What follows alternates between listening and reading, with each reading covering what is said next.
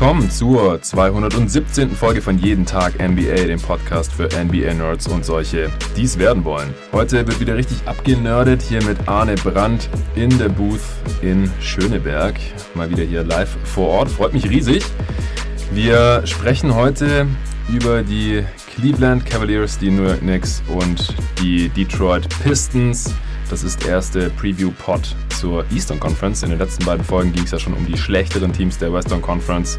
In der ersten Folge mit Tobi Bühner zusammen, in der letzten dann jetzt um die Memphis Grizzlies und New Orleans Pelicans mit Torben Adelhardt. Und heute ist endlich mal wieder der Arne am Start. Hi Jonathan, hi Leute, ich freue mich. Das klingt nicht so enthusiastisch. äh. ja, relativ harten Tag gehabt, aber ich freue mich total, hier jetzt ein bisschen abzuschalten und in die NBA-Welt reinzugleiten mit dir. Das wird schon richtig cool. Okay, ich dachte schon, es liegt an den Teams, äh, denn mit dir musste ich ja auch schon letztes Jahr, oder du musstest mit mir letztes Jahr schon, über genau diese drei Teams eigene Preview-Pods aufnehmen. Letztes Jahr gab es ja noch 30 Previews zu 30 Teams. Das klappt dieses Jahr nicht mehr, hatte ich ja schon öfters mal erklärt, aber jetzt dieses Jahr fassen wir die drei zusammen und deswegen bist du hier jetzt auch wieder am Start. Ja, von daher kenne ich die Teams natürlich schon ganz gut. Wir haben darüber schon viel geredet, haben die Entwicklung dann auch verfolgt. Von ja. daher ist das schon auch interessant für mich, auch wenn jetzt bei den Teams bisher noch nicht so viel darauf hindeutet, dass es besonders weit nach oben geht, aber dass es vielleicht auch ein bisschen viel verlangt in so einer Offseason, in der dann ja auch nicht ganz so viel passiert ist für viele Teams. Ja, Genau, also bei vielen Teams ist nicht besonders viel passiert. Bei zwei dieser dreien ist auch nicht viel passiert, Cavs und Knicks. Und bei den Pistons ist einiges passiert, aber wir sehen sie trotzdem noch hier bei den schlechtesten drei Teams der Conference. Letztes Jahr waren sie unter den schlechtesten Vieren. Die Hawks waren da noch mit bei, die haben wir jetzt weiter nach oben geschoben. Und das äh, ist auch ein Team, über das wir nochmal zusammen aufnehmen werden. Allerdings erst nächste Woche. Mit dir werde ich tatsächlich einen Großteil der Eastern Conference previewen. Drei ganze Pots. Zehn von 15 Teams mit mir. ja, also heute einer, da geht's um die Bottom Three und dann nehmen wir später nochmal einen auf, der kommt dann, wenn ihr diesen Pod hört, morgen. Da geht's dann um die Teams, die um die Playoffs mitspielen können, aber diese wahrscheinlich eher nicht erreichen können. Und dann nehmen wir noch einen zu den Playoff-Teams auf, die aber eher nicht um den Titel mitspielen können. Dazu gibt's dann nochmal einen separaten Pod mit einem anderen Gast. Also, Arne Brandt, Eastern Conference Experte. Und gleich geht's los. Der heutige Podcast wird von einem neuen Sponsor präsentiert, und zwar von Stellar Maps. Was das genau ist, das werde ich euch hier ungefähr in der Mitte des Podcasts in einem kurzen Spot noch mal ein bisschen näher bringen. Wir fangen jetzt mal traditionell mit dem schlechtesten Team an, würde ich sagen. Das haben wir in der Western Conference auch so gemacht und diese Pods sollen ja auch nicht nur Previews sein, sondern gleichzeitig auch so eine Art Power Ranking, um die genaue Reihenfolge innerhalb dieser Gruppierungen, die ich ja mit jedem Gast auch abgesprochen hatte. Äh, darüber kann man dann ja im Pod noch ein bisschen diskutieren, aber was denkst du denn, welches Team dieser drei, der Knicks, Pistons und Cavs, wird jetzt in der kommenden Saison am schlechtesten abschneiden? Ja, also direkt jetzt einfach nur den Kader und die Situation angesehen, denke ich schon, dass die Knicks das schlechteste Team im Osten sein könnten. Aber wenn ich darauf jetzt tippen soll vor der Saison, welches Team es tatsächlich wird, dann würde ich vielleicht doch auch die Pistons in Betracht ziehen, denn mit der Gesundheit von Blake Griffin und Derrick Rose, da ist es ja immer nicht so weit her. Und wenn die beiden ausfallen, dann haben die halt auch echt ein Team, bei dem fast gar nichts mehr gehen könnte. So viele Rookies drin und so viele junge Spieler, die noch nichts gezeigt haben. Also dann wird's schon echt richtig eng. Dann muss vielleicht so Sekou Dumbuya starten und dann hat man Rookie Point Guard mit Killian Hayes. Also da sehe ich auch schon das Potenzial, richtig, richtig wenig zu gewinnen. Ja, das ist sicherlich diskussionswürdig, so wo der Floor niedriger ist. Ich sehe auch, dass das bei den Pistons richtig schief gehen kann, denn an Blake Griffins Gesundheit und Derrick Rose Gesundheit, darauf sollte man einfach nicht bauen. Also daran sollte man nicht die Saison hängen. Und das ist halt bei den Pistons so, da hängt es eben zu einem großen Teil an den Beinen. Also die haben eine höhere Upside, finde ich, als die Knicks, weil die Knicks haben solche Spieler einfach nicht, ehemalige Stars, die, falls sie fit bleiben können, eventuell nochmal annähernd an ihr ehemaliges Niveau herankommen können. Sowas läuft bei den Knicks einfach nicht herum. Deswegen sehe ich die Knicks schon Stand heute mit der schlechtesten Saison, auch weil sie auch einen sehr niedrigen Floor haben, finde ich. Also sie haben jetzt zwar einen neuen Coach geholt, aber wie Thibodeau diese relativ junge Truppe und man hat diese Offseason ja darauf verzichtet, sich irgendwelche, also besonders viele Veterans reinzuholen und die irgendwie teuer überzubezahlen Äh, ich, ich weiß einfach nicht, wie sie jetzt deutlich besser werden sollen als letzte Saison. Da hatten sie ja sogar noch Marcus Morris und haben den dann erst zur Trade Deadline weggeschickt und hatten im Endeffekt 21 Siege aus 66 Spielen. Und ich kann mir schon vorstellen, dass es diese Saison noch schlechter wird. Deswegen wollen wir mit nichts anfangen? Ja, lass uns mit dem nichts anfangen. Okay, dann sprechen wir erstmal über die Rotation und was denkst du denn, wer bei den Knicks starten wird? Ja, also ich denke, dass Robinson, Toppin, Barrett, Burks und Peyton starten sollten.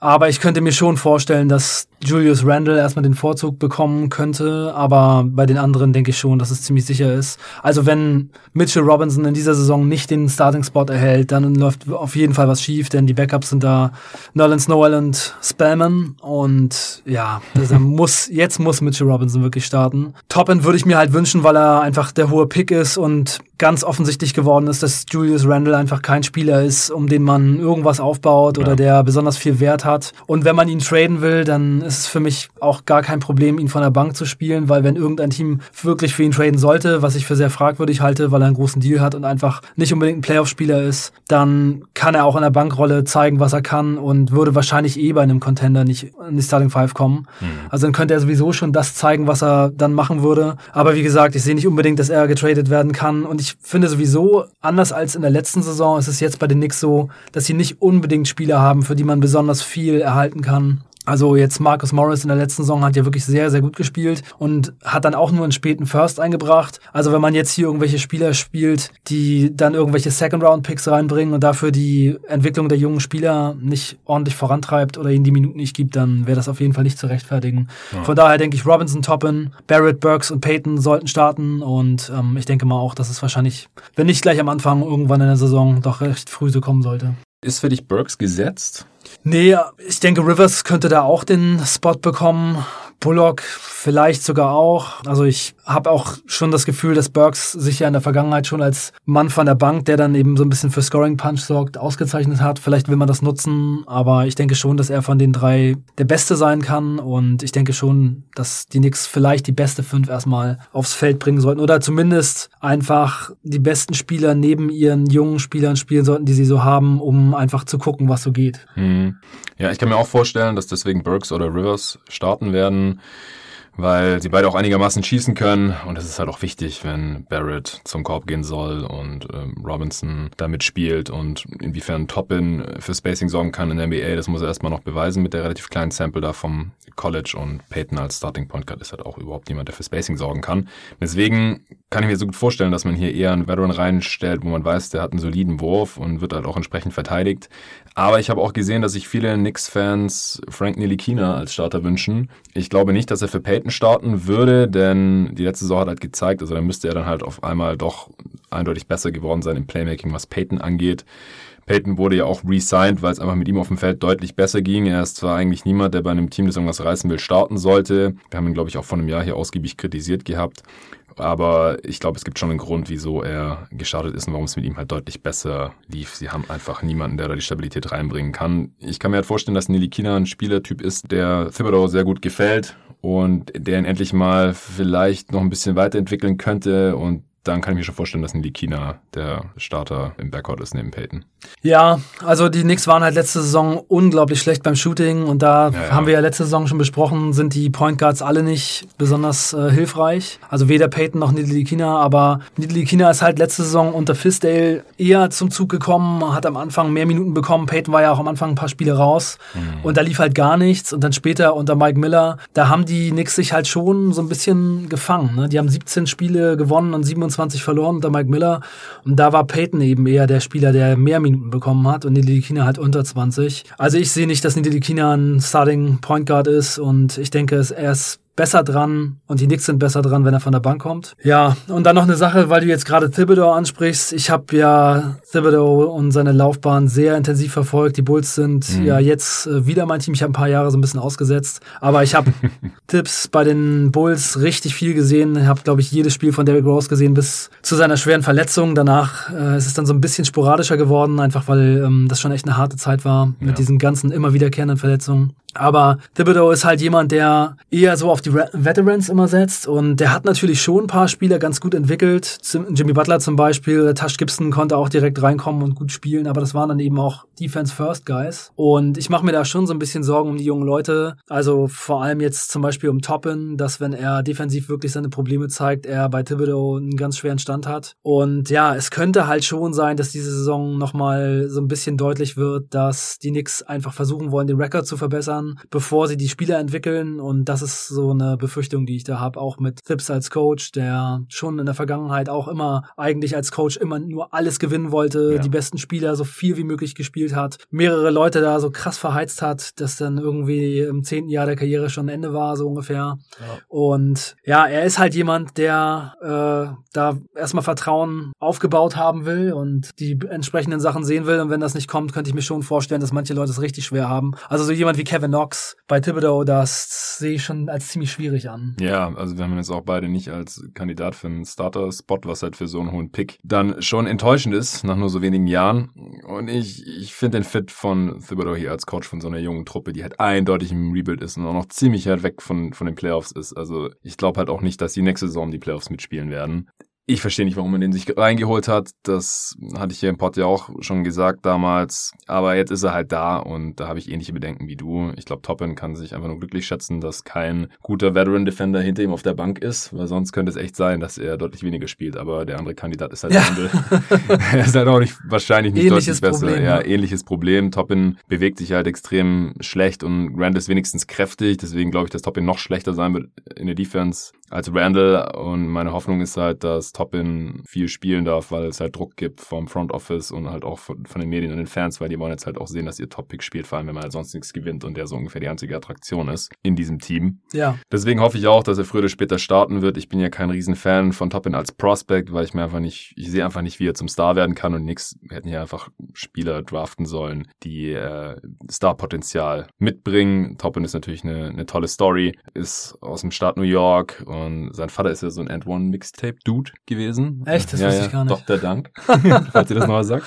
Äh, und er hat halt eine tolle College-Saison gespielt, aber ich glaube halt einfach, dass es schwierig wird mit der defensiven Position, weil er überhaupt nicht den Ring beschützt und überhaupt nicht am Flügel verteidigen kann. Bisher zumindest. Und wir müssen halt sehen, wie real der Wurf ist. Naja, er sollte auf jeden Fall spielen, damit man sieht, was, was kann der und sollte man den dann in der Zukunft dann noch großartig berücksichtigen bei der Kaderkonstruktion Produktion oder läuft es ähnlich wie Knox, hoher Pick, durchaus irgendwie Anlagen da, aber in der NBA läuft halt einfach nicht, weil man keinen richtigen NBA-Skill hat. Also sind wir uns auf jeden Fall einig, dass Peyton, Barrett, Toppett und Robinson starten sollten. Dann auf der 2 wahrscheinlich eher jemand, der seine Dreier trifft. Wenn es Nilikina nicht ist, dann wird er wohl eher nur von der Bank kommen. Was denkst du, wer noch in der Rotation sein wird? Randall hattest du schon angesprochen. Ja, Nolans Noel als Bankcenter, denke ich, ist eine ganz gute Verpflichtung gewesen. Ja. Also ich mag ihn auf jeden Fall. Ich finde es echt interessant. Ich hatte jetzt gehört, dass er noch nie in seiner Karriere Karriere mehr als 5 Millionen in einer Saison verdient hat. Das ist natürlich für so einen hohen Pick, der auch als First Pick gehandelt wurde, schon echt wenig. Der hat, er hat ja einmal diesen Deal ausgeschlagen bei den Mavs, wo er,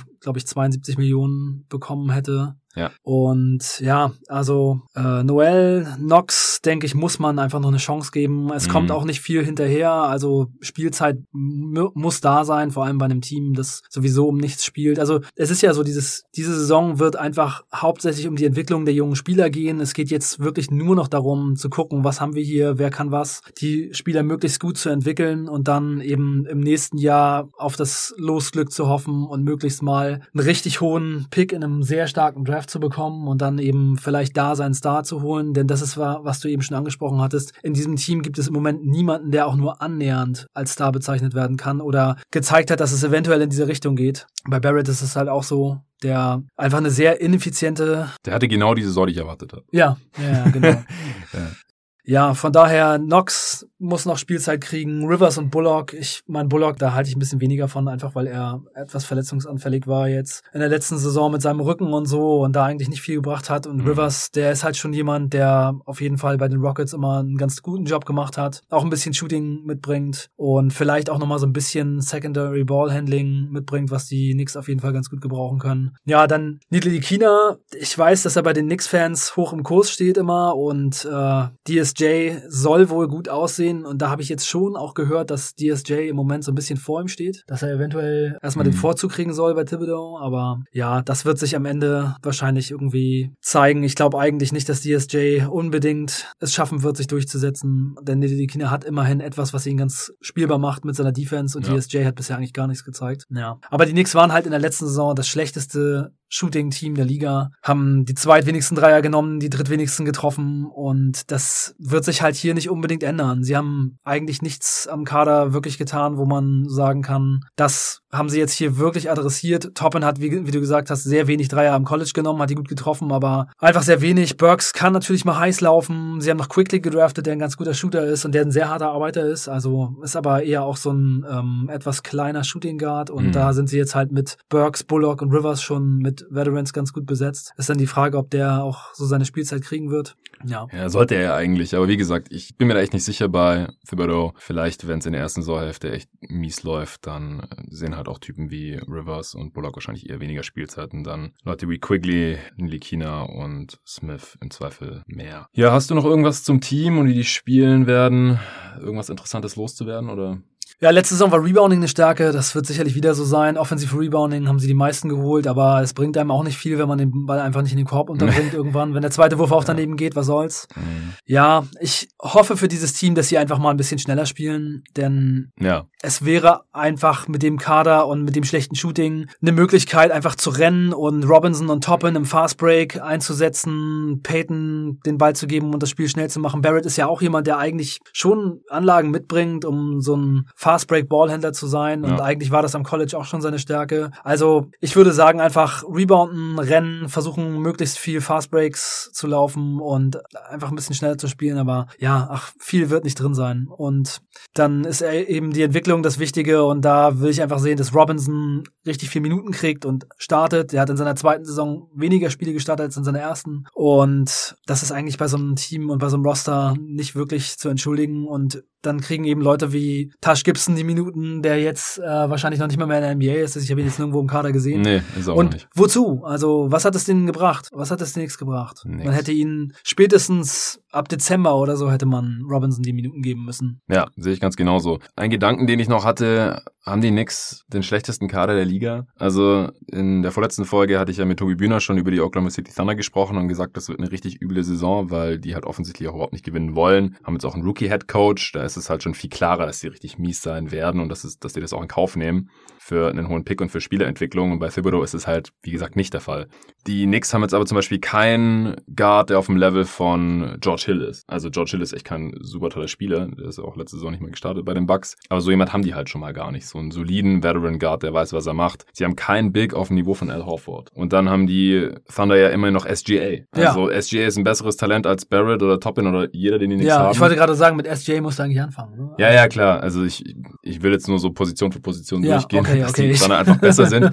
Trevor Reza ist ein besserer 3D-Spieler als jeder, die, die Knicks im Kader ja. haben. Und bei den Thunder haben wir gesagt, wenn es schlecht läuft, holen die 15 Siege oder sowas. Also. Ja, also ich finde auch, dass OKC immer noch das Potenzial hat, ein bisschen, ein kleines, also um die Playoffs mitspielen nicht, aber ein kleines bisschen besser zu spielen, als man es vielleicht von ihnen erwartet, auch aufgrund der Situation. Ich meine, sie haben es halt letzte Saison geschafft, alle Leute, die sie im Kader hatten, so spielen zu lassen und zu präsentieren, dass sie am Ende noch alles gewinnbringend veräußern konnten. Warum soll das nicht wieder so sein mit Horford zum Beispiel oder mit Ariza? Also ich glaube schon, dass es möglich ist. Und auch zu dem Rookie-Head Coach. Ich glaube, dass es nicht unbedingt so ist, dass ein Rookie-Head Coach der schon als Assistant Coach in der Liga gearbeitet hat und auch in der, in der G-League gearbeitet hat, es nicht schaffen kann, so ein Team auch einigermaßen erfolgreich zu coachen. Also ich glaube sogar, dass manchmal so jüngere Coaches, die aber schon viel Erfahrung gesammelt haben, vielleicht sogar noch einen kleinen Vorteil haben gegenüber Thibodeau, der jetzt ein Team coachen muss, der immer bei relativ guten Teams war. Er war halt bei Boston Assistant, dann bei den Bulls, da, da ging es immer mhm. eher um Titel oder Conference Finals. Ja. Und dann bei Minnesota lief es mit Thibodeau halt relativ schlecht. Mhm. Und da hat er halt auch schon solche gemacht, Sachen gemacht gemacht, dass er dann zum Beispiel Chris Dunn, der fünfter Pick im Draft war, einfach nicht gespielt hat. Ja. Und da ging es noch nicht mal darum, jetzt irgendwie besonders äh, weit zu kommen oder ähm, da ging es auch um, um Playoff-Contention. Und Chris Dunn hat sich davon nie erholt. Wer weiß, wenn Chris Dunn in den ersten äh, ein, zwei Saisons seiner Karriere einfach eine Rolle gehabt hätte, dann würde es vielleicht auch bei ihm anders gelaufen sein. Oder vernünftiges Development. Also das sind schon Sachen, die man auf jeden Fall in Erwägung ziehen muss. Und dann eben so einen Rookie-Head-Coach reinzuholen, der die Sachen vielleicht ein bisschen anders angeht und ein bisschen moderner auch. Ich meine, Thibodeau spielt halt seit äh, 2008 quasi ungefähr die gleiche Defense, immer nur Eis. Mhm. Und wenn es nicht funktioniert, dann wird weiter Eis gespielt. Und ja, ich meine, es ist halt einfach so ein, ähm, so ein Typ, der sagt, komm, wir arbeiten richtig hart und dann haben wir Erfolg und das führt halt nicht immer zum Erfolg. Und gerade auch heutzutage und dann eben mit diesem Kader, ich sehe da nicht so viele besonders positive Sachen. Da hat man meiner Meinung nach eher den großen Namen geholt, ja. anstatt einfach zu gucken, was brauchen wir denn eigentlich gerade als Coach. Oder einfach jemanden, der wirklich auf einem richtig krassen Championship-Level äh, mal gecoacht hat. Aber ich, ich sehe Thibodeau halt eher als jemanden, der harte Arbeit bevorzugt und immer sehr kurze Rotationen gespielt hat, um möglichst viele Siege in der Regular Season zu holen. Aber ja, so besonders super krass war es eigentlich nicht, was er gemacht hat als Coach. Ja, ja ich finde auch in der Situation der Thunder sollte man halt einen Rookie-Head Coach reinholen. Denn wenn der dann doch nicht so toll ist oder das im ersten Jahr halt, wo er noch viel Lehrgeld zahlen muss, dann ist ja nicht so schlimm, weil man eh keine Ambitionen hat. Und ich glaube, bei den Thunder spricht halt vor allem dagegen, dass sie wieder irgendwie gut werden, weil sie dieses Jahr auch nicht gut sein wollen, weil die Draft-Class halt so stark ist. Die wollen ja. ja einen hohen Pick haben. Und die sind halt eins von 15 Teams, das eindeutig nicht in der Western Conference in die Playoffs möchte und, oder nicht ums Play-in-Tournament spielt oder irgend sowas. Und davon werden sie profitieren. Und wenn die Veterans doch gut sind, die wollten ja letztes Jahr schon zur Trading Deadline Danilo Gallinari eigentlich loswerden, haben das dann doch nicht gemacht. Dieses Jahr werden die dann rigoros alles wegtraden. Also das hat man jetzt von Sam Presti hier schon in der Offseason zu Genüge gesehen. Ich finde auch, dass die Knicks dieses Jahr eine sehr viel bessere Offseason hatten. Ich hatte sie sogar bei den besten Offseasons kurz erwähnt. Nicht, weil sie so viele tolle Sachen gemacht haben, sondern weil sie diesmal einfach sich nicht den Cap zugeballert haben mit irgendwelchen Veterans, indem sie die überbezahlt haben und in der Hoffnung, dass man irgendwie besser wird oder die dann wegtraden kann. Und mit Marcus Morris hat es ja auch funktioniert, aber unterm Strich waren die Knicks ja einfach extrem mies in der letzten Saison und äh, das haben sie diese Saison halt mal unterlassen, haben den Spieler nur ein Jahresdeals gegeben und nicht noch diese, diese geringen Garantien im zweiten Jahr oder irgendwelche Team-Options oder sowas äh, und halt auch Spieler, die den Ball den jüngeren Spielern nicht unbedingt wegnehmen, die ein bisschen für Spacing sorgen können, die sie, die hart spielen und die nicht unbedingt starten müssen. Also das finde ich alles schon deutlich besser. Dadurch haben die Knicks jetzt auch noch Cap Room. Das heißt, die können noch schlechte Deals aufnehmen, auch noch im Verlauf der Saison. Die sind sogar noch unterm Salary Floor, ich glaube sieben Millionen oder sowas. Ja. Die Teams gucken ja dann immer auch, dass sie den Salary Floor erreichen, auch wenn sie es gar nicht müssen. Von daher, die Knicks sind da jetzt noch ziemlich flexibel, haben auch ein paar schlaue Moves gemacht in der Offseason, einfach irgendwie Second Rounder eingesammelt, indem sie äh, Spellman und Evans aufgenommen haben zum Beispiel, die jetzt spielerisch höchstwahrscheinlich keine Rolle spielen, wir haben sie jetzt bisher noch gar nicht erwähnt. Aber das sind halt Sachen, die die Knicks die letzten Jahre nie gemacht haben, die sind immer auf die großen Namen gegangen. Deswegen passt für mich halt die Verpflichtung von Thibodeau als Coach nicht mehr zu diesem neuen Front Office eigentlich. Aber da gibt's ja auch noch die Verbindungen zu äh, Leon Rose, dem, dem neuen GM. Das ist das Einzige, was ich hier wirklich noch kritisieren würde, was mir ein bisschen Sorgen macht jetzt für die kommende Saison. Ja, was denkst du denn, wo es im Best Case hingehen kann? Also, wir haben jetzt schon mehrmals anklingen lassen, dass es wahrscheinlich nicht der Best Case ist langfristig für die Franchise, aber was die Siegzahl angeht. Ja, ich glaube, dass dieses Team eventuell so 25 Siege holen könnte in der kommenden Saison. Hm. Aber ich glaube, der Best Case für die Knicks ist eigentlich junge Spieler entwickeln und nicht so viele Spiele gewinnen, die Klar. höchste Chance auf den Pick zu haben und dann möglichst so ein super Talent wie Kate Cunningham reinzuholen. Also von daher, ich denke, diese Saison geht es einfach nicht darum, so viele Siege wie möglich zu holen. Und das ist das Jahr, in dem man einfach den Draft-Pick kriegen muss. Also hier muss man wirklich 14% Chance auf den First-Pick haben am Ende der Saison und dann einfach beten, dass das gut geht und man zumindest in die Top 3 kommt und dann einfach einen Star hoffentlich draften und darauf dann aufbauen. Also das wäre, glaube ich, der Best Case. Und deswegen denke ich, dass man auch eventuell einfach 15 Spiele oder weniger gewinnen könnte. Ja, was ist der Worst Case dann? Worst Case würde ich sagen so 15 Spiele ungefähr.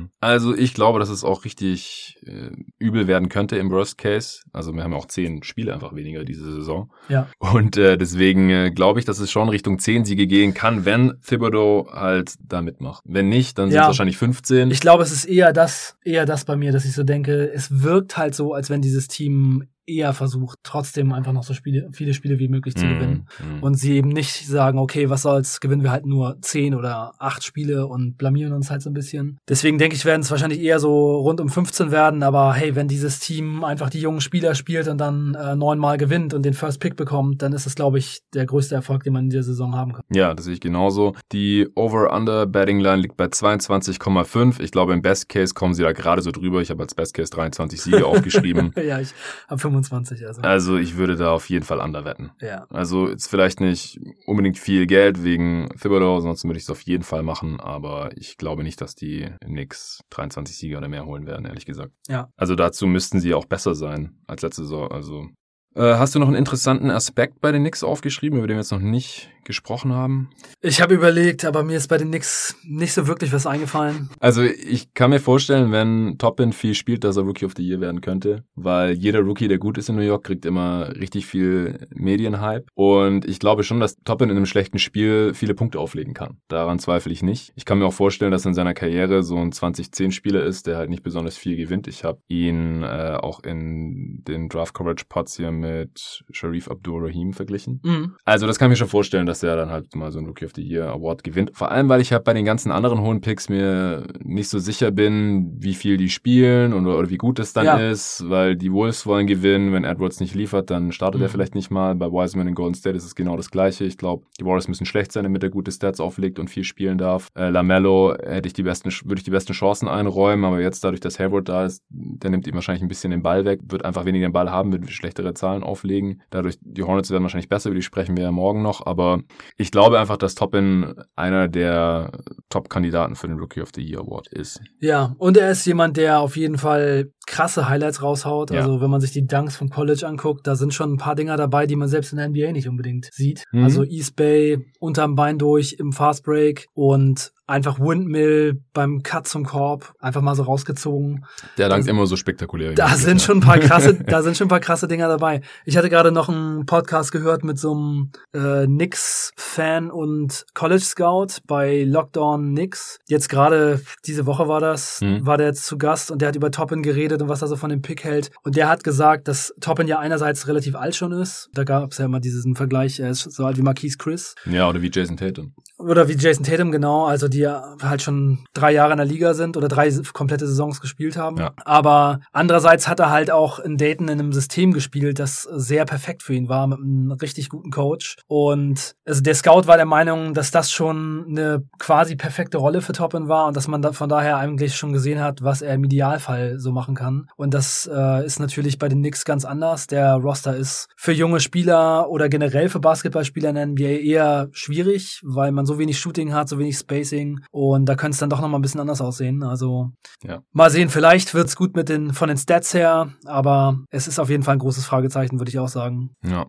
Äh, bestes Asset ist der eigene Pick 2021. Ich glaube, da müssen wir nicht großartig drüber sprechen. Sie haben keinen wertvollen eigenen Spieler schon im, im Kader, einen jungen Spieler, der besonders viel wert ist. Und miese Verträge haben sie jetzt zum Glück nicht mehr großartig welche. Ich denke, wenn dann noch der von Julius Randle, aber das ist jetzt auch nicht besonders tragisch. Mhm. Ich habe noch einen Take zu den Knicks. Ja, gerne. Ich glaube, sie hätten Cara Lewis draften sollen. Also ich muss sagen, ich bin ziemlich äh, Okay. begeistert von den Sachen, die ich von Cara Lewis gesehen habe. Und da sie sowieso einen Point Guard brauchen, wäre er meiner Meinung nach der bessere Spieler gewesen, hier reinzuholen. Okay. Ja, also Playmaker hätten sie auch gut an gebrauchen können. Ich hatte noch ungefähr 20 Spieler über Topping gerankt. Wen das interessiert, der darf gerne in die Mock-Draft von David und mir reinhören zum Beispiel. Da haben wir Toppin auch zu den Knicks gedraftet, aber eben mit dem, was hatten die noch, den 28. Pick. Also die haben ja noch rumgetradet und so. Ich weiß gar nicht mehr, wen wir an 8 zu ihnen genommen haben. Ja, ah ja, es- Tyrese Maxey. Ist sowieso ganz interessant. Alle deutschen äh, Draft-Leute, die ähm, ich so kenne und verfolge, hatten Toppin richtig tief. Also eher so in den 20ern. Ja, aber auch in den USA gab es da einige. Also zum Beispiel im Duncan und Hollinger Pod, da haben die sich auch drüber gestritten, weil Duncan Toppin auch richtig kacke fand und Hollinger fand den toll. Also die waren sich bei vielen Prospects dieses Jahr überhaupt nicht einig und Ja. da waren sie auch nicht die einzigen. Es war einfach schwierig dieses Jahr an der Spitze, weil jeder Spieler irgendwelche Fragezeichen mitgebracht hat. Aber kann gut sein, dass, dass wir ja alle so ein bisschen äh, in unserer eigenen Bubble sind und Toppin uns alle Lügen straft. Aber Ja, soll er gerne machen. ja, soll er machen, haben wir nichts dagegen. Wir wünschen keinem Spieler was Schlechtes, natürlich auch den Knicks-Fans nichts Schlechtes. Äh, Toppin wird für Stats und Highlights sorgen, aber ich glaube halt nicht, dass er ein Spieler ist, der in den Playoffs einen irgendwie beitragen kann oder sowas. Dann äh, kommen wir jetzt zu den Detroit Pistons. Vorher erzähle ich euch noch kurz was über Stellar Maps. Auf stellarmaps.de, den Link werdet ihr in der Beschreibung zu diesem Podcast finden, da könnt ihr eine ganz coole Sache machen, die ihr vielleicht jetzt zu Weihnachten verschenken wollt oder dann zum Valentinstag oder zum Jahrestag oder Geburtstag eurer Partnerin oder eures Partners. Da könnt ihr nämlich euch eine Sternenkarte auf ein Poster drucken lassen von einem bestimmten Moment in eurem Leben. Also das kann zum Beispiel der Hochzeitstag sein oder der Jahrestag oder das erste Date oder die Geburt des ersten Kindes oder irgend sowas. Ich habe das jetzt auch schon ausprobiert. Ich habe das meiner Freundin zum Geburtstag geschenkt neulich. Das war der Moment unseres ersten Dates vor sieben Jahren. Sie hat sich da sehr drüber gefreut. Das werden wir jetzt auch bei uns in der Wohnung aufhängen. Man kann das dann noch sehr schön anpassen, kann eine persönliche Nachricht draufschreiben, dann natürlich das Datum, das genaue und dann kann man auch sich aussuchen, wie die Map genau aussehen soll. Hat man da dann noch die Himmelsrichtungen mit drauf. Man kann die Farbe des Posters wählen, schwarz, dunkelblau, weiß und grau. Also kann man sehr schön anpassen, dann kann man sich natürlich auch noch die Größe aussuchen. Also ein sehr, sehr schön individualisierbares und romantisches Geschenk. Also wenn ihr noch was braucht für Weihnachten oder halt zu einem der anderen Anlässe, dann geht einfach auf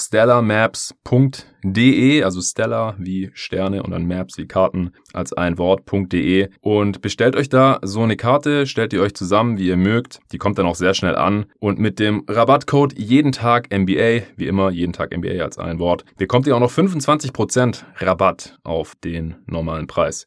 Also stellarmaps.de, Rabattcode jeden Tag. NBA, ich hoffe, das ist für den einen oder anderen Hörer hier eine coole Sache. Wie gesagt, mir hat's gefallen, meiner Freundin auch. Deswegen checkt's doch mal aus. Wäre das was für dich, Arne? Ja, auf jeden schon, Fall. Hast du schon ein Weihnachtsgeschenk für deine Frau? Ich tue mich immer schwer mit Geschenken. Ich auch. Von daher, ich habe jetzt noch nix und äh, es steht mir auch bevor. ich werde es mir auf jeden Fall angucken. Vielleicht ist es eine, ist es eine gute Sache. ja, vielleicht. Also zwei Wochen haben wir noch ungefähr bis Weihnachten. Ich habe es jetzt schon zum Geburtstag verschenkt. Für Weihnachten brauche ich was anderes. Eine andere Sternenkarte. Ich weiß nicht, ob wir noch ein, noch ein tolles Datum haben. Wir haben noch keine Kinder. Das wäre wir auch ein bisschen unkreativ. Ja, ja. Du, du hättest, könntest ja schon irgendwie so vier Karten oder sowas, aber dann hast du die ganze Wohnung voll mit so Sternbildern. Gut, kommen wir zu den Detroit Pistons. Du hast gesagt, die haben das Potenzial, noch schlechter zu werden als die Knicks. Da äh, bin ich mal gespannt auf deinen Case. Jetzt hau doch erstmal die Starting Five raus. Plumlee, Griffin, Grant, Wright und Hayes. Okay, ich habe fast dieselbe. Ich glaube nur nicht, dass Wright starten wird. Ich habe da stattdessen einen Shooter drin und zwar, sie haben nur zwei im Kader, Svi Mikhailiuk. Der hat letzte Saison auch schon relativ viel gespielt und ich glaube, sie brauchen einfach das Spacing, weil Hayes muss man mal schauen, inwiefern er den NBA-Dreier treffen kann von Anfang an. Der Wurf sieht eigentlich sauber aus, aber in der BBL bei Ulm hat er jetzt nicht so eine tolle Quote gehabt. Grant hat zwar eine gute Quote, aber kein besonders hohes Volumen. Griffin sollte ja auch nicht die ganze Zeit nur hinter der Dreierlinie stehen und Plumlee hat überhaupt keinen Wurf. Also denke ich, dass man zwar den Top-Pick Rookie Point Guard Hayes starten wird, Grant als großes Off-Season-Signing natürlich auch, Griffin auch, sofern er fit ist, Plumlee wird auch starten. Erstens gibt es keinen wirklich anderen Spieler mit Starting Center Kaliber und man hat ihn ja jetzt auch ordentlich bezahlt hier mit 25 Millionen für drei Jahre und dann braucht man noch einen Shooter drin, glaube ich. Ja, es kann auf jeden Fall sein. Könnte schon auf jeden Fall ein bisschen besser passen. Also ich fand Wright auch letztes Jahr bei Dallas echt nicht gut. Ich habe ziemlich viel Dallas Mavericks geguckt Mhm. letzte Saison. Und ich fand Wright in vielen Spielen einen der schlechteren Spieler. Und ich finde auch, dass er zu Recht nicht mehr bei Dallas ist, weil er einfach diese Gefahr, die Dallas insgesamt offensiv immer ausgestrahlt hat, selber einfach gar nicht ähm, mittragen konnte. Und er war immer eher wie so ein Klotz am Bein in der Offense. Defensiv natürlich ganz talentiert, aber ja, kann, kann schon sein. Ja, Michailiuk ist halt quasi nur ein Shooter und nicht viel anderes. Ja. Wenn man dann schon Rookie Point Guard drin hat und dann im Backcourt zwei wahrscheinlich etwas überforderte Verteidiger, kann das auch nicht gut aussehen. Ist dann die Frage, was man, auf was man lieber verzichtet, das Spacing oder die Defense. Also wer verteidigt von Michailiuk und Hayes den besten Ballhändler des gegnerischen Teams? Das wäre halt so eine Sache. Deswegen würde ich vielleicht eher Wright in der Starting Five sehen. Aber klar, kann man auch so machen. Ja, also ich glaube, Hayes wird defensiv solide sein. Muss man mal sehen, halt, wie er sich gegen NBA-Athleten dann schlagen kann. Aber ich habe da eigentlich relativ viel Hoffnung, dass er ein guter Defender sein kann. Vielleicht noch nicht direkt als Rookie. Also da hast du auf jeden Fall einen Punkt. Ich dachte ehrlich gesagt auch, dass DeLon Wright eine gute Chance hat zu starten, denn Dwayne Casey und er sollen ja ganz dicke sein. Die kennt sich ja schon aus Toronto Raptors Tagen. Und wie du schon angesprochen hast, Wright in Dallas war jetzt eher enttäuschend. In Memphis war ja die paar Spiele nach dem Trade äh, mit Valanciunas zusammen ging der da zu den Grizzlies von den Raptors. Da war der ja noch ganz ordentlich äh, gewesen und jetzt hofft man wahrscheinlich in Detroit, dass er halt unter seinem alten Coach da wieder an alte Tage anknüpfen kann. Aber Hayes soll, soll den Starting-Spot schon sicher haben, was auch richtig ist als äh, hoher Pick und Team, das eher nicht um die Playoffs mitspielen wird. Aber ich glaube halt, dass, dass Wright eher von der Bank kommen wird, eben wegen des Wurfs und wegen des Spacings. Ich kann mir gut vorstellen, dass er starten wird, aber es würde mir persönlich jetzt offensiv nicht so gut gefallen. Aber ich denke, er wird auf jeden Fall in der Rotation drin sein. Wen siehst du noch von der Bank in der Rotation? Auf Center Okafor oder Stewart. Stewart ist natürlich auch dann noch ein zusätzlicher Rookie, der mhm. im Highschool-Ranking vor der letzten College-Saison auf Platz zwei war. Mhm. Also richtig hoch gerankt. Aber das geht ja oft bei den Big Men so, dass sie dann eben in der Highschool alles zerstört und am College ja. sieht man dann auf einmal, dass sie gar nicht so geile Spieler sind. Er ist halt ein bisschen undersized und ähm, hat relativ lange Arme, aber was ich jetzt von ihm an Tape so gesehen habe, hat mich jetzt nicht so besonders beeindruckt, muss ich sagen. Äh, ja. Okafor ist jemand, der offensiv oft richtig gut aussehen kann und defensiv dafür äh, katastrophal. Ja. ja, einer von den beiden wird sich wahrscheinlich dann den Backup-Center-Spot schnappen. Bei einem Team wie die Pistons würde ich mal schätzen, dass es vielleicht am Anfang Okafor macht und dann im Laufe der Saison man eher Stewart nimmt. Dann Dumbuya, dann den Sadiq Bay, den sie auch noch gedraftet haben, den ich ganz interessant finde. Guten mhm. Body, ganz guten Schuss, 45% Dreier am College. Offensichtlich ganz guter Defender. Also das ist schon ein ganz cooler Pick so in den 20ern. Dann äh, Musa, würde ich sagen, kriegt noch eine Chance, denn den haben sie ertradet und von dem scheinen sie ja was zu halten. Und äh, Michaljuk, da muss man mal, na, natürlich mal sehen, wie die Minuten so aufgeteilt werden. Und Derrick Rose natürlich auf Backup Point Guard, der ja eine sehr gute Saison gespielt hat letztes Jahr. Richtig viel aufs Parkett gebracht hat, wenn er gespielt hat. Halt auch wieder Spiele verpasst. Zwölf waren es, glaube ich. Aber ja, Rose als Punch von der Bank ist wichtig, einerseits für die Pistons und andererseits auch, weil man vielleicht für ihn noch einen Second-Round-Pick irgendwann bekommen kann. Und mhm. äh, das war letzte Saison auch schon so. Sie hätten ihn wahrscheinlich für einen First getradet, für einen Second nicht, aber diese Saison läuft, also das ist der, das letzte Vertragsjahr. Wenn ein Team sich mit Rose noch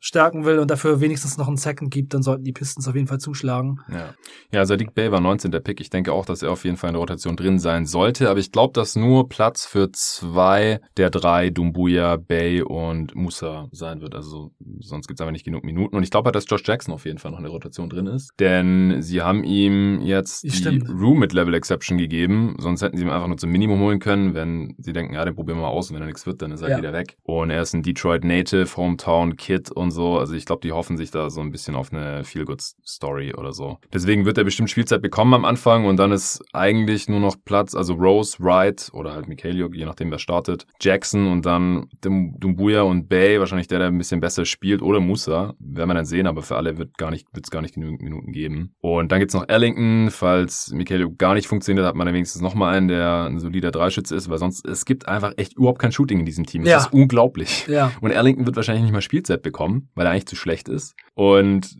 dann gibt's niemanden mehr. Also es ist echt ein super komischer Kader. Ich habe auch lange mich gefragt, was machen die überhaupt? Ich habe auch mit Julian Lage schon sehr ausführlich mhm. im Pod mit den schlechtesten Offseasons drüber gesprochen, weil wir uns einfach keinen Reim drauf machen konnten. Wieso gibt man einerseits 85 Millionen Dollar äh, Typen wie Grant und vor allem Plumlee und auf der anderen Seite draftet man Hayes äh, und Bay und, und Saban Lee und Stewart, vier Rookies und dann können die aber wahrscheinlich gar nicht spielen und Dumbuya ist auch erst 19 oder wird jetzt 20 Ende des Jahres, das war der jüngste Rookie letztes Jahr und, und Josh Jackson, der noch ziemlich jung ist und mal vierter Pick war und so und dann tradet man aber für Wright und man behält Rose. Also es ist ein ganz, ganz komischer Mix. Und der Beatwriter von The Athletic, der hat jetzt aber äh, einen Artikel drüber geschrieben, über die Offseason und jetzt auch in der Preview bei Dunked On gesagt, die Pistons denken jetzt nicht, dass sie damit in die Playoffs kommen, anscheinend. Das soll nicht das Ziel sein, die letzten zwei Jahre, sondern man will einfach nicht so in den absoluten Tank gehen mhm. und eine gute Kultur etablieren ja. und äh, dann sich vor allem für Free Agents 2022, 2023 werden dann die ganzen großen Deals, Griffin ist dann weg und Plumlee und Grant laufen ja auch in drei Jahren schon wieder aus, in Anführungsstrichen. Da frage ich mich, so gibt man denn überhaupt drei Jahres-Deals? Aber gut, äh, Grant hätte man sonst nicht bekommen, aber Plumlee ist halt so austauschbar, da hätte man, hätte man auch Touch Gibson sein können jetzt zum Beispiel.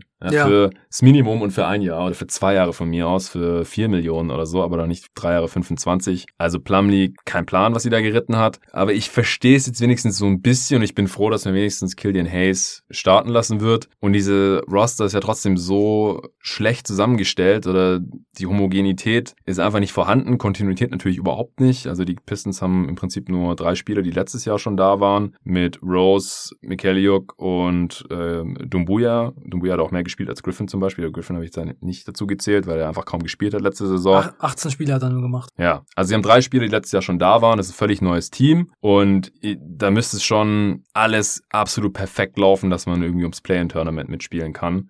Und äh, deswegen verstehe ich halt nicht, diese, die, was die hier gemacht haben. Aber so ist halt, so ist die offizielle Erklärung anscheinend. Mhm. Ja, ich habe das auch gehört, äh, auch in verschiedenen Pistons-Podcasts, wo der Draft sehr gefeiert wurde. Ja, am Anfang sah ja alles noch im. Ja, also ich meine, Hayes und Bay sehen aus. wirklich richtig gut aus, finde ich. Stewart muss man mal sehen, gefällt mir jetzt nicht unbedingt so als Spielertyp, aber mhm. Hayes und Bay kann ich absolut nachvollziehen und es ist genau das, was man heutzutage braucht. Viel Upside und eigentlich so Spielertypen, die man haben will. Und dann danach diese anderen Moves und dann eben auch noch mit den ganzen Stretches von äh, ja.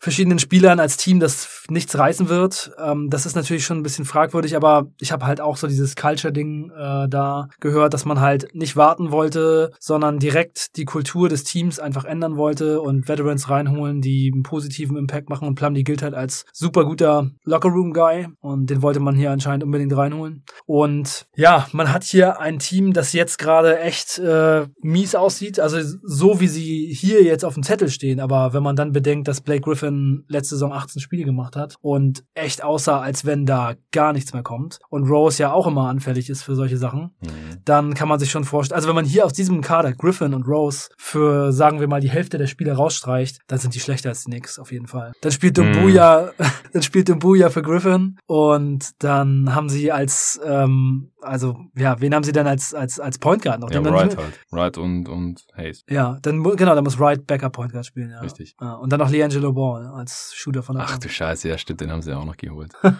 dem dem Bruder von Lamello und Lonzo, der der eigentlich nicht gut genug ist für die Liga. Was denkst du denn, hat Jeremy Grant Potenzial mehr zu machen, als was er in Denver gezeigt hat? Nö.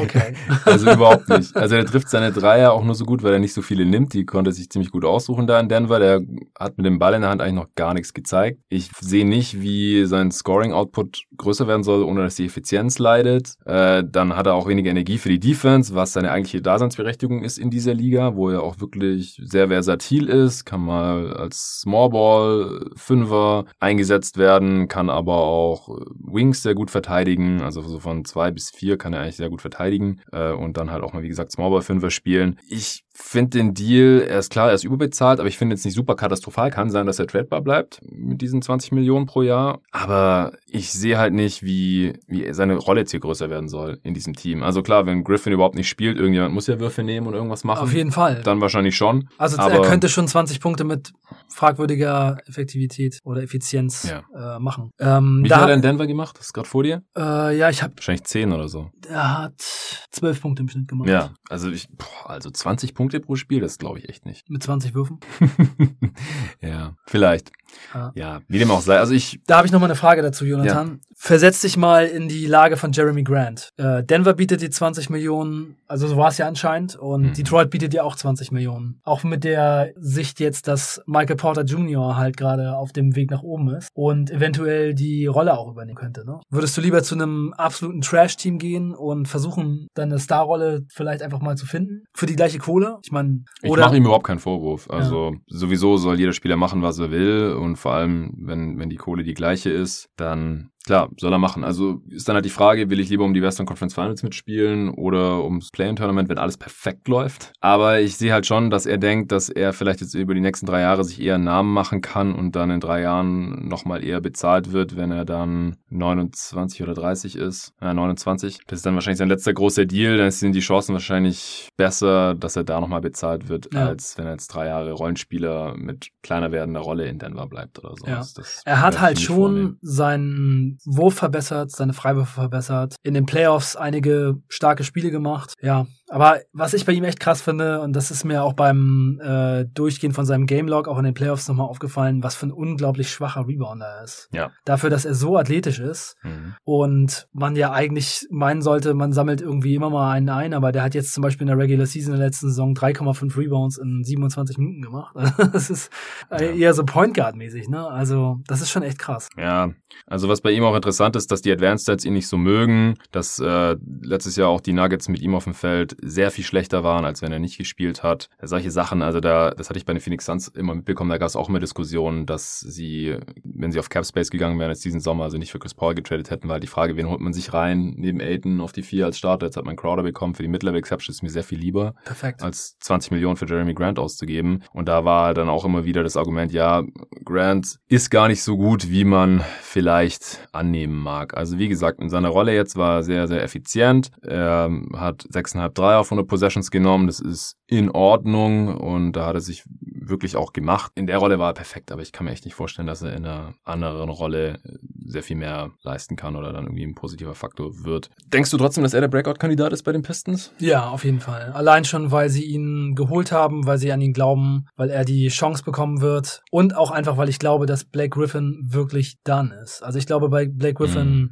da wird man wahrscheinlich nach dieser Saison schon vom Karriereende sprechen müssen. Also letzte Offseason haben wir die Preview gemacht und da habe ich mich schon hinterher noch so ein bisschen darüber geärgert, dass ich nicht einfach mehr diesen Faktor, dass Blake Griffin ziemlich schlecht aussah in der Preseason, da schon mit reingenommen habe, denn ich habe es angesprochen, aber wir haben trotzdem sind trotzdem dann eher davon ausgegangen, dass er wahrscheinlich wieder relativ viele Spiele machen wird. Jetzt waren es 18 und so sah es ehrlich gesagt auch schon aus. Also er sah da schon aus, als wenn er eigentlich nicht mehr danken kann. Er ist wirklich übers Feld gehumpelt und es sieht wirklich schlimm aus. Also man hört jetzt natürlich, ja, Blake Griffin sieht gut aus und ähm, alles cool und sieht so gut aus wie noch nie so ungefähr. Aber das hört man halt über jeden Spieler in der Offseason und Mhm. ich finde, es sah sehr, sehr bedenklich aus und er ist fast 32. Also ich denke, bei Blake Griffin, da wird's nicht gut enden und ja, von daher sehe ich halt auch gerade, dass dieser Kader wahrscheinlich diese Saison ganz, ganz unten landen wird.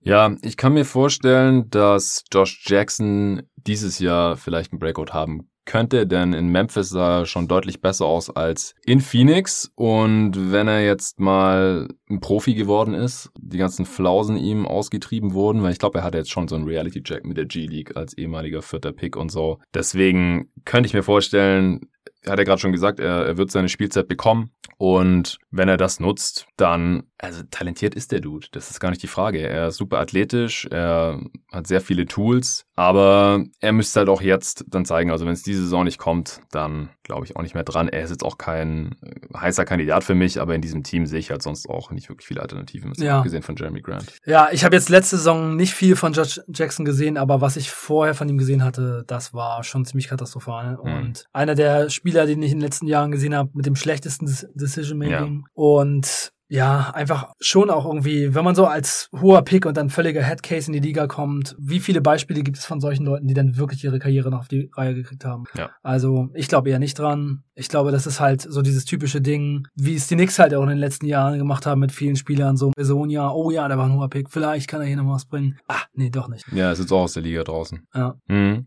Ja, zu Griffin noch mal kurz. Also, ich bin ein alter Griffin-Fanboy, deswegen hoffe ich natürlich noch Wie viele Trikots hast du von Black Griffin? zwei. Aber wahrscheinlich keins von Detroit, ne? Nee, nee, nee, nee. Clippers. Rote Clippers und das weiße Clippers. Ja. Ich habe die in deinem Flur schon mal hingesehen. Ja.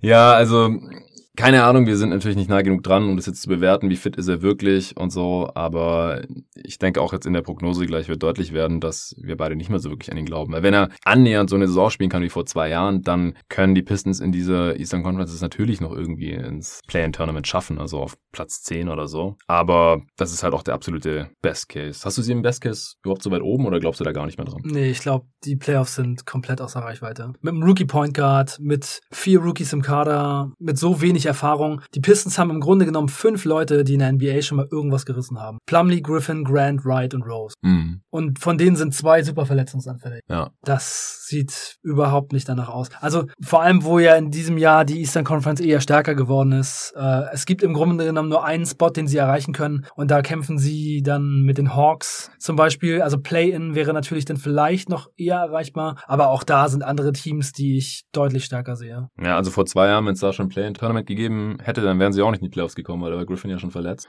Wenn er jetzt dieses Jahr halt zu diesem Zeitpunkt dann fit wäre, dann können sie das vielleicht irgendwie schaffen. Aber wie gesagt, die Chancen äh, sehe ich da auch als vorletzte eher schlecht. Saison, da waren sie Genau. in, da waren sie doch in den Playoffs gegen die Bucks. Ja, genau, wenn es ein Play-in-Tournament gegeben hätte, weil Griffin zu dem Zeitpunkt schon verletzt wäre, hätten Ah, sie das okay, wahrscheinlich verloren meinst- und ah, wären gar okay, nicht mehr auf Platz 8 alles reingekommen, gleich. sondern das andere Team Ich verstehe, was du meinst, ja. Ja. Deswegen finde ich es auch cool, dass es jetzt das Play-in-Tournament gibt, weil so können Teams, die kurz vor Start der Playoffs auf einmal aus irgendwelchen Gründen, weil der Star verletzt ist oder was weiß ich, oder weil sie zu Trade-Deadline irgendwelche Trades gemacht äh, haben, die kommen dann halt doch nicht in die Playoffs. Ja, ja wo, wobei man sagen muss, dass Gr Griffin ja vor zwei Jahren da gegen die Bucks in der Serie noch zurückgekommen ist. Ja. Obwohl es völlig komplett aussichtslos war, dass sie auch nur ein einziges Spiel gewinnen. Ich glaube, das war die höchste Point Differential in irgendeiner Playoff-Serie in der Geschichte der Liga, so fair. Mhm. Also die haben im Schnitt, glaube ich, mit über 20 Punkten die Spiele verloren. Und Mhm. Griffin hat trotz seiner Knieverletzung dann noch zwei Spiele gemacht. Und da haben die Ärzte gesagt, es kann nicht schlimmer werden. Und jetzt in der Saison danach hat er 18 Spiele gemacht. Also da habe ich direkt das gehört und gedacht, oh mein Gott, was redet ihr denn da? Das kann doch wohl nicht wahr sein. Ja. Spielt durch eine Knieverletzung. Alles kann schlimmer werden. Okay, Worst Case, äh, was hat es bei Nix gesagt? 15? Bei den Knicks habe ich 15 gesagt, genau. Und hier sage ich 10. Ja, okay. Und 10 mit äh, auch Möglichkeit, dass es noch weiter runtergeht. Also ich kann mir halt kaum vorstellen, dass es äh, dann eben noch schlimmer wird. Aber wenn Griffin wieder 18 Spiele macht, dann werden das hier 8 Siege. Ey, ich glaube nicht, dass ein Team, das sagt, wir wollen hier Culture aufbauen und deswegen haben wir hier diese drei tollen Wets reingeholt und wir wollen wieder Detroit Basketball spielen und sowas und den Fans irgendwie Fights liefern. Ich glaube nicht, dass sie so schlecht sein können wie die Process Sixers, die auf all das geschissen haben. Das glaube ich nicht. Naja, 8 von 72 wäre immer noch besser als die Process Sixers, ne? Ja, das wäre knapp. Boah. Ja, ich hatte mir 15 aufgeschrieben, also von mir aus hast du mich jetzt überzeugt, dass sie genauso schlecht sein könnten wie die Knicks. Also von mir aus kann ich da auf 10 runtergehen, also auf 8 nicht, aber 10 hatte ich ja bei den Knicks gesagt. Ich glaube halt, dass die Upside, wie gesagt, schon da ist. Vielleicht ist es unrealistisch, dass sie es erreichen. Das Over-Under liegt bei 23,5 und damit 1 über den Knicks. Ja, bei den Knicks habe ich ganz klar gesagt Under. Bei den Pistons gibt's halt die Chance, dass sie da irgendwie drüber kommen. Von daher, ja, was ist dein Best Case nochmal? Best Case ist 30. Ja. Das würde aber bedeuten, dass Griffin eher so eine Saison spielt wie vorletztes Jahr. Hm. Was wirklich eine sehr, sehr gute Saison von ihm war. Da war Third Team All-NBA. Ja. Ich sag Best Case 33, also ausgeglichene Bilanz wäre 36. Mit 33 kommt man wahrscheinlich oder vielleicht noch ins Play-In-Tournament hier in der Eastern Conference, je nachdem, wie es bei den anderen Teams so läuft. Aber 23,5, also ich, ich würde da auf gar nichts wetten, ehrlich gesagt. Weil, wie gesagt, hängt alles von Griffin und Rose ab. Und Ja. Noch ein Fact, den wir letztes Jahr in der Preview schon angebracht hatten, den man hier nochmal erwähnen könnte. Griffin hatte vor zwei Jahren mehr All-NBA-Votes als LeBron. Das war LeBrons Mhm. Saison, wo er wo er verletzt verletzt war. war. Naja, okay. Ja, hast du noch einen interessanten Aspekt, den wir jetzt noch nicht erwähnt haben? Nee, Also Killian Hayes, denke ich, ja, kann man wir halt sehen. Ja, die, haben die Hayes Rookies haben noch wir gesprochen. Nicht, ja. noch nicht wirklich was über ihn gesagt. Ja, ich finde, er sieht schon gut aus. Also, das ist schon auf jeden Fall jemand, der Hoffnung bringt, der das Potenzial hat, ein sehr guter Point Guard in der Liga zu werden. Ich finde die Kritikpunkte an ihm, dass er nicht ganz so schnell auf den Füßen ist und äh, so, das muss nicht unbedingt was bedeuten, denn er hat einen ziemlich großen, starken Körper jetzt schon in dem Alter und er hat einen Stepback-Dreier, der jetzt nicht gut gefallen ist bisher, aber ich glaube, die Anlagen sind da. Er ist sehr linkslastig. Ja. Das ist vielleicht seine größte Schwäche im Moment, aber ja, das ist schon ein ganz guter Pick. Ja, ich bin froh, dass er hier angeblich starten wird. Ja, aber ich meine, was soll man machen? Ne? Also bei dem Kader, der Ja, also ich, ich dachte, die haben irgendwelche Playoff-Illusionen und dann starten da halt Rose, Wright und dann halt Grant Griffin und, und Plumlee und dass jetzt wenigstens der Rookie startet, da bin ich schon froh. ja, ja. Bestes Asset ist trotzdem der eigene Pick 2021, denn der wird höchstwahrscheinlich ziemlich gut und dann Ja. wasch- Bei dem, was wir gerade besprochen haben, auf jeden Fall. Ja. Ja. Also jetzt gerade im Kader ist es natürlich äh, Hayes, Ja. Aber der Pick, das ist bei den Knicks ja auch so. Ja, wobei ich Hayes besser finde als Barrett oder Toppin vom Potenzial her. Ganz, ganz eindeutig. Ja. Deswegen, wenn sie jetzt hier ihren Best Case bei den Wins erreichen, dann könnte es sein, dass der Pick so weit fällt, dass der Spieler, den sie damit ziehen, jetzt nicht unbedingt vielversprechender ist als Killian Hayes. Aber für andere Teams ist wahrscheinlich der Pick interessanter. Denn Ja. die, das eigene Team mag die eigenen Spieler immer am meisten. Gut, miesester Vertrag, Black Griffin. Ich glaube, da müssen wir nicht weiter drüber sprechen. Ja, zwei Jahre 75 Millionen und mal sehen, was da jetzt noch kommt. Genau. Dann war es das jetzt zu den Detroit Pistons kommen wir zum letzten Team heute, Cleveland Cavaliers. Ein Team, das diese, das diese Offseason nicht besonders viel machen konnte, weil sie immer noch in der absoluten Cap-Hölle sind. Haben wir letztes Jahr zur Deadline noch für Drummond getradet. Kevin Love haben sie eine Verlängerung gegeben, nachdem LeBron James zu den Lakers abgehauen ist. Äh, sie haben die letzten Jahre schon relativ hoch draften können, aber da ist jetzt noch nicht der Halsbringer bei gewesen. Ich finde ihren First Pick Okoro sehr, sehr geil. Bei uns in der Mock Draft, David und mir, ist er sogar an eins weggegangen. Das äh, war das sicherlich ein bisschen biased, aber hey, dieses Jahr bei dieser Draft, da kann jeder, der, was weiß ich, in der Top 10 gepickt wurde oder sowas, könnte am Ende der beste Spieler werden. Ja. Weil die Top 3 halt auch nicht unumstritten sind. Und sie haben halt an 5 dann Okoro genommen. Was denkst du, wer starten wird? Uh, Drummond Love, Okoro, Sexton und Garland. Das ist nicht sicher, wie es halt bei jedem Team gerade ist, wenn man die Teams verfolgt. Also es gibt dann immer diese ganzen Aussagen von den Coaches, von mhm. den Spielern und man merkt halt, es ist noch nicht losgegangen, sie haben noch nicht wirklich gespielt zusammen und es gibt natürlich nur eine sehr kurze Vorbereitungszeit. Ja. Von daher könnte es halt auch sein, dass es jemand anderes wird, aber Okoro ist so ein hoher Pick. Er hat das höchste Starpotenzial in diesem Kader direkt jetzt von Anfang an. Und äh, die Leute, die man sonst spielen könnte, sind Osman und Windler. Also ich denke, man sollte einfach Okoro direkt ins Feuer schmeißen. Auf und jeden. er hat halt auch schon wahrscheinlich NBA-Ready Defense. Und von daher einfach zack, ab geht's mit Okoro und ich bin da auch ziemlich gespannt. Ja, ich sehe ihn auch auf jeden Fall als Starter. Also wenn den jetzt nicht startet, dann ist die Saison schon ein Fail, ganz ehrlich. Also jetzt den fünften Pick dieser Draft. Nicht zu starten, der vor allem halt auch noch Team-Needs erfüllt. Ja, er ist ein athletischer ja. Wing, der verteidigt. Sowas haben die einfach noch nicht im Kader und das brauchen die ganz, ganz dringend. Ja. Äh, ich habe bei John Hollinger gesehen, dass der äh, Kevin Porter Jr. als Starter drin hat anstatt Garland und ich fand das eigentlich eine ganz gute Idee. Ja, weil sonst hat man immer diesen kleinen Backcourt. Garland hat noch nicht nichts gezeigt. Mhm. Und äh, ich finde, Porter Jr. hat auch durchaus Ansätze gezeigt, dass er talentiert ist und vielleicht sogar der bessere Spieler sein kann als mhm. Garland. Sexton muss wahrscheinlich starten nach seiner letzten Saison jetzt und dann hat man halt auch schon gleich einen Playmaker von der Bank, weil sonst hast du da auch niemanden mehr. Dann musst du halt irgendwie Sexton und Garland so staggern, dass immer einer von beiden drauf ist, weil der Levadova hat man jetzt zwar nochmal gehalten, aber du willst nicht, dass der deine Offense schmeißt. Deswegen würde ich Porter und Okoro auf dem Flügel starten lassen, neben Sexton als Starting Point Guard sozusagen. Mhm. Ja, ist vielleicht ein bisschen wenig Playmaking dann, beziehungsweise müsste dann auch direkt was von Okoro kommen oder man lässt viel über die Bigs laufen, die ja beide auch ganz gut passen können. Natürlich Love vor allem. Äh, Garland ja. dann als äh, Vielleicht einmal kurz zu dem, zu, dem, zu dem Vorschlag. Also ja. meiner Meinung nach ist ja äh, Darius Garland the second coming of Shabazz Napier. Ja. Und bisher hat mich halt auch nichts davon überzeugt, dass es nicht so ist. Mhm. Aber trotzdem denke ich, dass Garland starten wird. Denn ich meine, was ist das für ein Zeichen für jemanden, der fünfter Pick im Draft war letztes Jahr, dass er nach seiner Rookie-Saison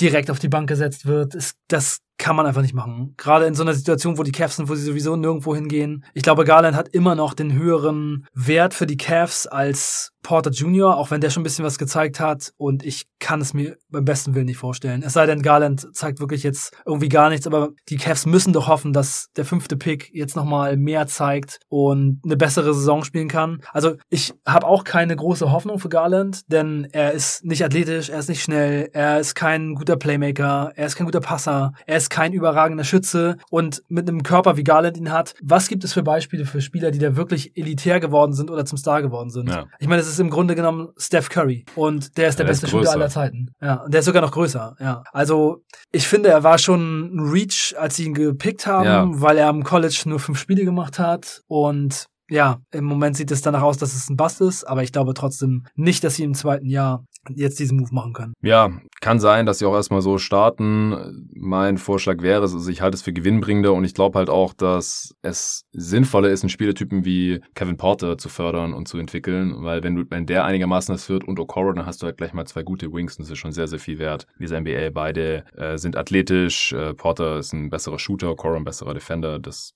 gefällt mir persönlich halt auch ganz gut. Ja. Und ich sehe Garland halt genauso wie Dann müsste Kobe Altman in einem Team, das sowieso nirgendwo hingeht, jetzt schon zugeben, dass sein fünfter Pick vom letzten Jahr Bass ist. Ich würde ihn halt als Sixth Man einsetzen. Er kann immer noch seine 30 Minuten dann bekommen und kann immer noch mit Sexton auch zusammenspielen. Und wenn der sitzt, dann äh, schmeißt er die Show. Also ich würde ja nicht sagen, dass er jetzt unbedingt weniger Minuten bekommen muss, oder wenn es halt nur 25 sind, mein Gott. Also ich glaube halt auch, dass die Cavs mit diesen beiden Bigs, die hätten ja nicht für Drummond getradet, wenn die nicht die Playoffs angreifen würden. Das würde überhaupt keinen Sinn ergeben. Und dann haben sie noch Kevin Love, den sie so viel Kohle zahlen, die wollen ja bestimmt Richtung Play-in-Tournament. Aber sie haben zwei komplette Dead-Deals, also wirklich so Hansen und äh, ich kann gerade gar nicht aus dem Kopf sagen, wer es noch war. Also sie haben wirklich einfach totes Geld und einen Second-Round-Pick getradet für Drummond. Also wirklich gar nichts. Ja. Man konnte es einfach mal probieren, man konnte es einfach mal machen. Ähm, ja, also ich glaube, die Cavs wissen schon auch, dass sie trotzdem mit diesem Team nirgendwo hingehen und ja. Ich ja, glaube, ich glaube nicht, dass man es gemacht hätte, wenn man nicht die Hoffnung hätte, Richtung Playoffs zu gehen. Drummond redet übrigens immer noch davon, dass er Dreier äh, ah, werfen ja. wird.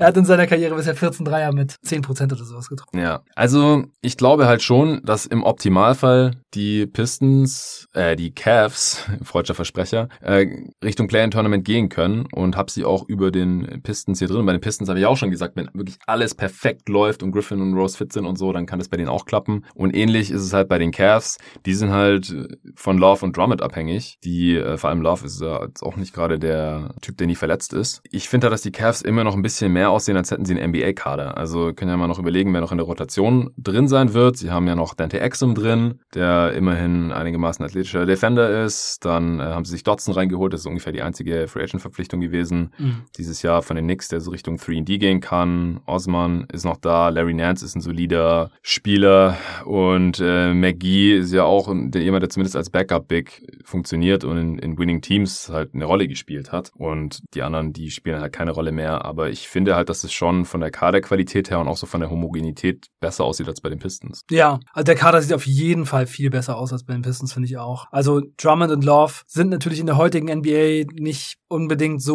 viel wert, wie, wie sie es vor ein paar Jahren waren und wie man es ja. mal gedacht hätte so. Der Trade-Wert von Drummond in der letzten Saison hat das halt schon auch irgendwie unterstrichen. Ja, der Kader passt halt einfach nicht so gut. Sie haben halt einerseits sehr krass bezahlte Bigs, die nicht unbedingt so äh, gut in die NBA passen. Also Love halt mit seiner fehlenden Defense und Drummond mit außer Rebounding fehlendem alles. ja. Und dann haben sie eben sehr kleinen Backcourt, den sie sehr hoch gedraftet haben. Das sind einfach schon nicht ganz so gute Voraussetzungen, aber ja, sie haben halt immerhin insgesamt einen Kader mit relativ vielen Leuten, die, denen ich so ein bisschen was zutraue. Also McGee hat man ja jetzt gesehen, was er machen kann. Ob er das auch für die Cavs macht, ist halt die Frage, aber eigentlich mit seiner Länge ist er schon auf jeden Fall eine Präsenz. Nance ist ein ganz guter Spieler. Osman hat man vielleicht immer noch ein bisschen Hoffnung, dass er noch mal ein bisschen mehr kommt. Porter Junior hast du ja schon gesagt. Ja, sind halt alles Bankspieler. Die ja. sollten halt nicht starten, so wie sie es letztes Jahr teilweise Aber immerhin haben sie eine Bank. Ne? Genau. Sie haben eine erfahrene, relativ erfahrene äh, Bank schon mal. Also die auch irgendwie zusammenpasst. Also ich finde, das passt halt auch ja. ein bisschen besser zusammen wenigstens als ja. bei den Pistons. Ja, deswegen glaube ich halt, dass es dass so ein Move ist wie Garland auf die Bank ist dann halt auch realistischer, weil man halt sagen kann, ey, wir wollen die Spiele gewinnen und von der Bank passt es halt besser dann. Hast du einen Breakout-Kandidaten? Ja, da gibt's schon auf jeden Fall mehrere, würde ich sagen. Aber ich habe einfach nochmal Sexton aufgeschrieben. Ich hatte ja letzte Saison schon Sexton mhm. als Breakout-Kandidat. Und er hat eigentlich genau das gemacht, was ich gesagt habe, was er machen müsste, damit er für mich als Breakout-Kandidat gilt. Mhm. Aber halt auch nicht mehr. Also er hat mich jetzt nicht irgendwie überrascht, sondern er hat das gemacht, was ich für ihn in der Saison so als Best Case gesehen habe. Aber ich glaube schon, dass da eventuell noch ein bisschen mehr geht. Denn er ist einfach ein guter Shooter aus allen Distanzen. Er ist sehr gut aus der Midrange. Das ist im Moment eigentlich das, was er so am besten macht. Er ist ein ganz guter Scorer und ja, seine defensiven Zahlen sind halt echt schlecht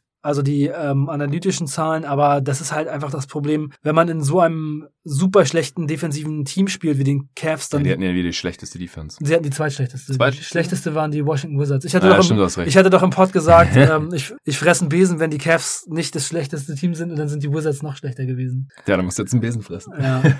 Kann auch sein, dass es eine andere Wortwahl war. Vielleicht war es auch was, was besser schmeckt. Da hätte ich nochmal, da hätte ich nochmal reinhören sollen. Verdammt. Ja, also auf jeden Fall habe ich mich sehr weit aus dem Fenster gelehnt, dass sie auf jeden Fall das schlechteste Defensivteam werden. Mm, ja, ja, ich erinnere 29. mich. Ja, aber da ist recht, die Wizards immer noch schlechter. Ja, ja, aber ich glaube, dass Sexton halt schon noch mal ein bisschen was draufpacken kann, vor allem, weil er auch einfach der Spieler ist, der jetzt im Moment offensiv wahrscheinlich der Beste in dem Kader ist und sie ihm alle Chancen geben werden und ich denke, dass da vielleicht einfach noch mal ein bisschen was kommt, wenn er einfach vielleicht sein Dreiervolumen erhöht oder ein bisschen mehr Playmaking mit reinbringt. Da gab es ja diese Szene in der letzten Saison, wo Kevin Love den Ball zurückgefeuert hat, weil ja. er so wütend wütend war, dass niemand ihm den Ball in der richtigen Position geben kann, weil Garland und Sexton einfach keine guten Passer und Playmaker sind. Vielleicht hat er da jetzt mal so ein bisschen dran gearbeitet und, und wenn er das noch in sein Game mit reinbringt, dann sehe ich schon auf jeden Fall einen ganz guten Spieler, wobei ich sagen muss, dass ich generell so diese relativ kleinen Scoring Guards, die nicht so viel anderes mitbringen, eigentlich nicht so besonders hoch habe. Also bei einem anderen Team wäre er wahrscheinlich irgendwie Best Six Man ja. und von daher müssen sie einfach hoffen, dass Okoro hier durch die Decke geht. Aber wie gesagt, Garland sehe ich nicht. Porter Jr. vielleicht noch. Und ein kleines bisschen Hoffnung ist dann eben vielleicht nochmal bei jemandem wie Osman, dass der nochmal eine bessere Saison spielt und sich als positiver NBA-Spieler zeigen kann. Mhm. Ja, also wenn Porter wirklich starten kann, dann wäre er auch mein Kandidat. Aber weiß jetzt auch nicht, ob das wirklich eine realistische Option ist. Ich hatte das halt bei Hollinger in seiner Preview gesehen und fand die Idee sehr gut. Ja, die Idee ist ganz gut, aber ich glaube, es ist nicht umsetzbar. Okay. Willst du jetzt noch was zum Team sagen oder sollen wir langsam zur Vorhersage kommen? Nee, lass uns zur Vorhersage kommen. Okay. Best Case? 35 Siege. Ja, habe ich auch auf den Sieg genau. Also 36 wäre ausgeglichene Bilanz. Mhm. Das, äh, ich bin da knapp drunter gegangen. Worst Case?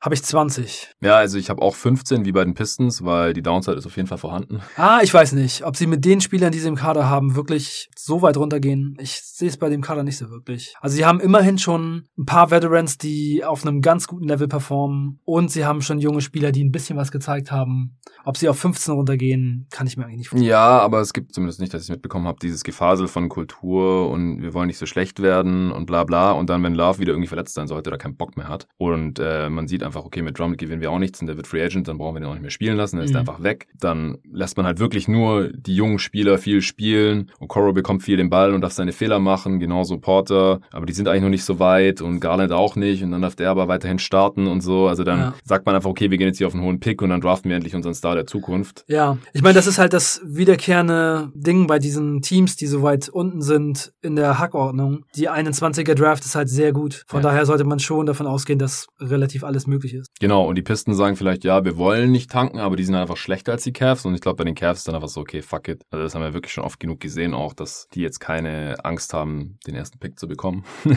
Und die hatten halt einfach die schlechteste Bilanz letztes Jahr im, im Osten und das kann dann vielleicht sogar wieder passieren. Also wie gesagt, die Knicks finde ich personell sehr viel schlechter und die Pistons auch eigentlich, aber das kann sich Ja, aber sie haben sich halt relativ spät ja erst Drummond reingeholt. Der hat nur ein paar Spiele gemacht und mhm. ich glaube schon, dass er eigentlich nochmal so ein bisschen was bringen sollte. Ja, genau. Also wenn Love und Drummond Bock haben und fit sind, dann sorgen die halt schon so für so einen gewissen Floor, den die anderen beiden Teams nicht unbedingt haben, beziehungsweise die Pistons halt nur, wenn Griffin und, und Rose komplett fit bleiben. Ja. Die Over-Underline liegt bei 21,5 und damit niedriger als bei den Pistons und Knicks. Und das finde ich schon ziemlich krass. Also mhm. da würde ich tendenziell over gehen, ja. aber es kann halt wirklich in beide Richtungen gehen. Ja. Es, unser Best Case ist aber sehr viel weiter weg von dieser Line als unser Worst Case. Deswegen tendenziell over. Ja, ich würde auch over gehen. Ja, aber kann natürlich, wie gesagt, auch alles ziemlich schlecht laufen und dann kommen sie da drunter.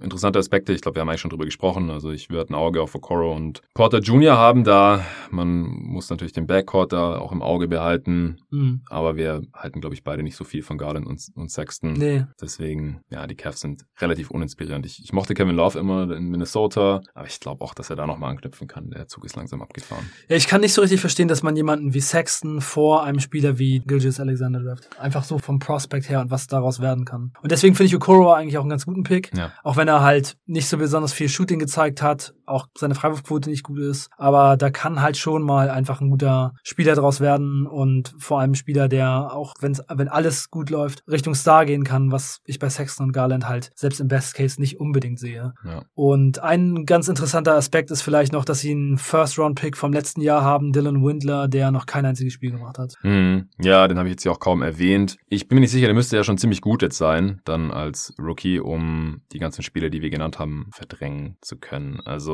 er müsste Osman verdrängen, äh, eventuell Nance, also wird er so auf der 3-4 wahrscheinlich spielen, Dodson und dann halt äh, Porter und Okoro. Ich weiß nicht, ob er das im ersten Jahr direkt schafft. Ja. Okay, bestes Asset, entweder Okoro oder der eigene Pick, je nachdem, wie man das evaluiert, aber wahrscheinlich tendenziell der eigene Pick. Und der mieseste Vertrag ist natürlich Kevin Love. 93 Millionen. Ne? Mhm. Ja. Drei Jahre 90 Millionen. Okay, dann äh, denke ich, war es das jetzt hier mit äh, dem Bodensatz der Eastern Conference. Bei den Cavs ist zumindest ein bisschen Upside da, bei den Pistons schon weniger, bei den Knicks sehen wir das eigentlich überhaupt nicht. Dann äh, freuen wir uns auf die nächsten Previews, da wird es ein bisschen besser. Als nächstes sprechen wir dann über die Hornets, Magic, Magic, Bulls und Wizards. Das wird im morgigen Pod passieren. Vielen Dank, Arne, dass du hier am Start warst. Danke allen fürs Zuhören und auch vielen Dank an Stellar Maps fürs Sponsoren dieser Folge. Checkt stellarmaps.de aus. Mit dem Rabattcode jeden Tag NBA bekommt ihr 25% auf eure persönliche Sternkarte, die ihr vielleicht jetzt noch an Weihnachten jemandem schenken wollt.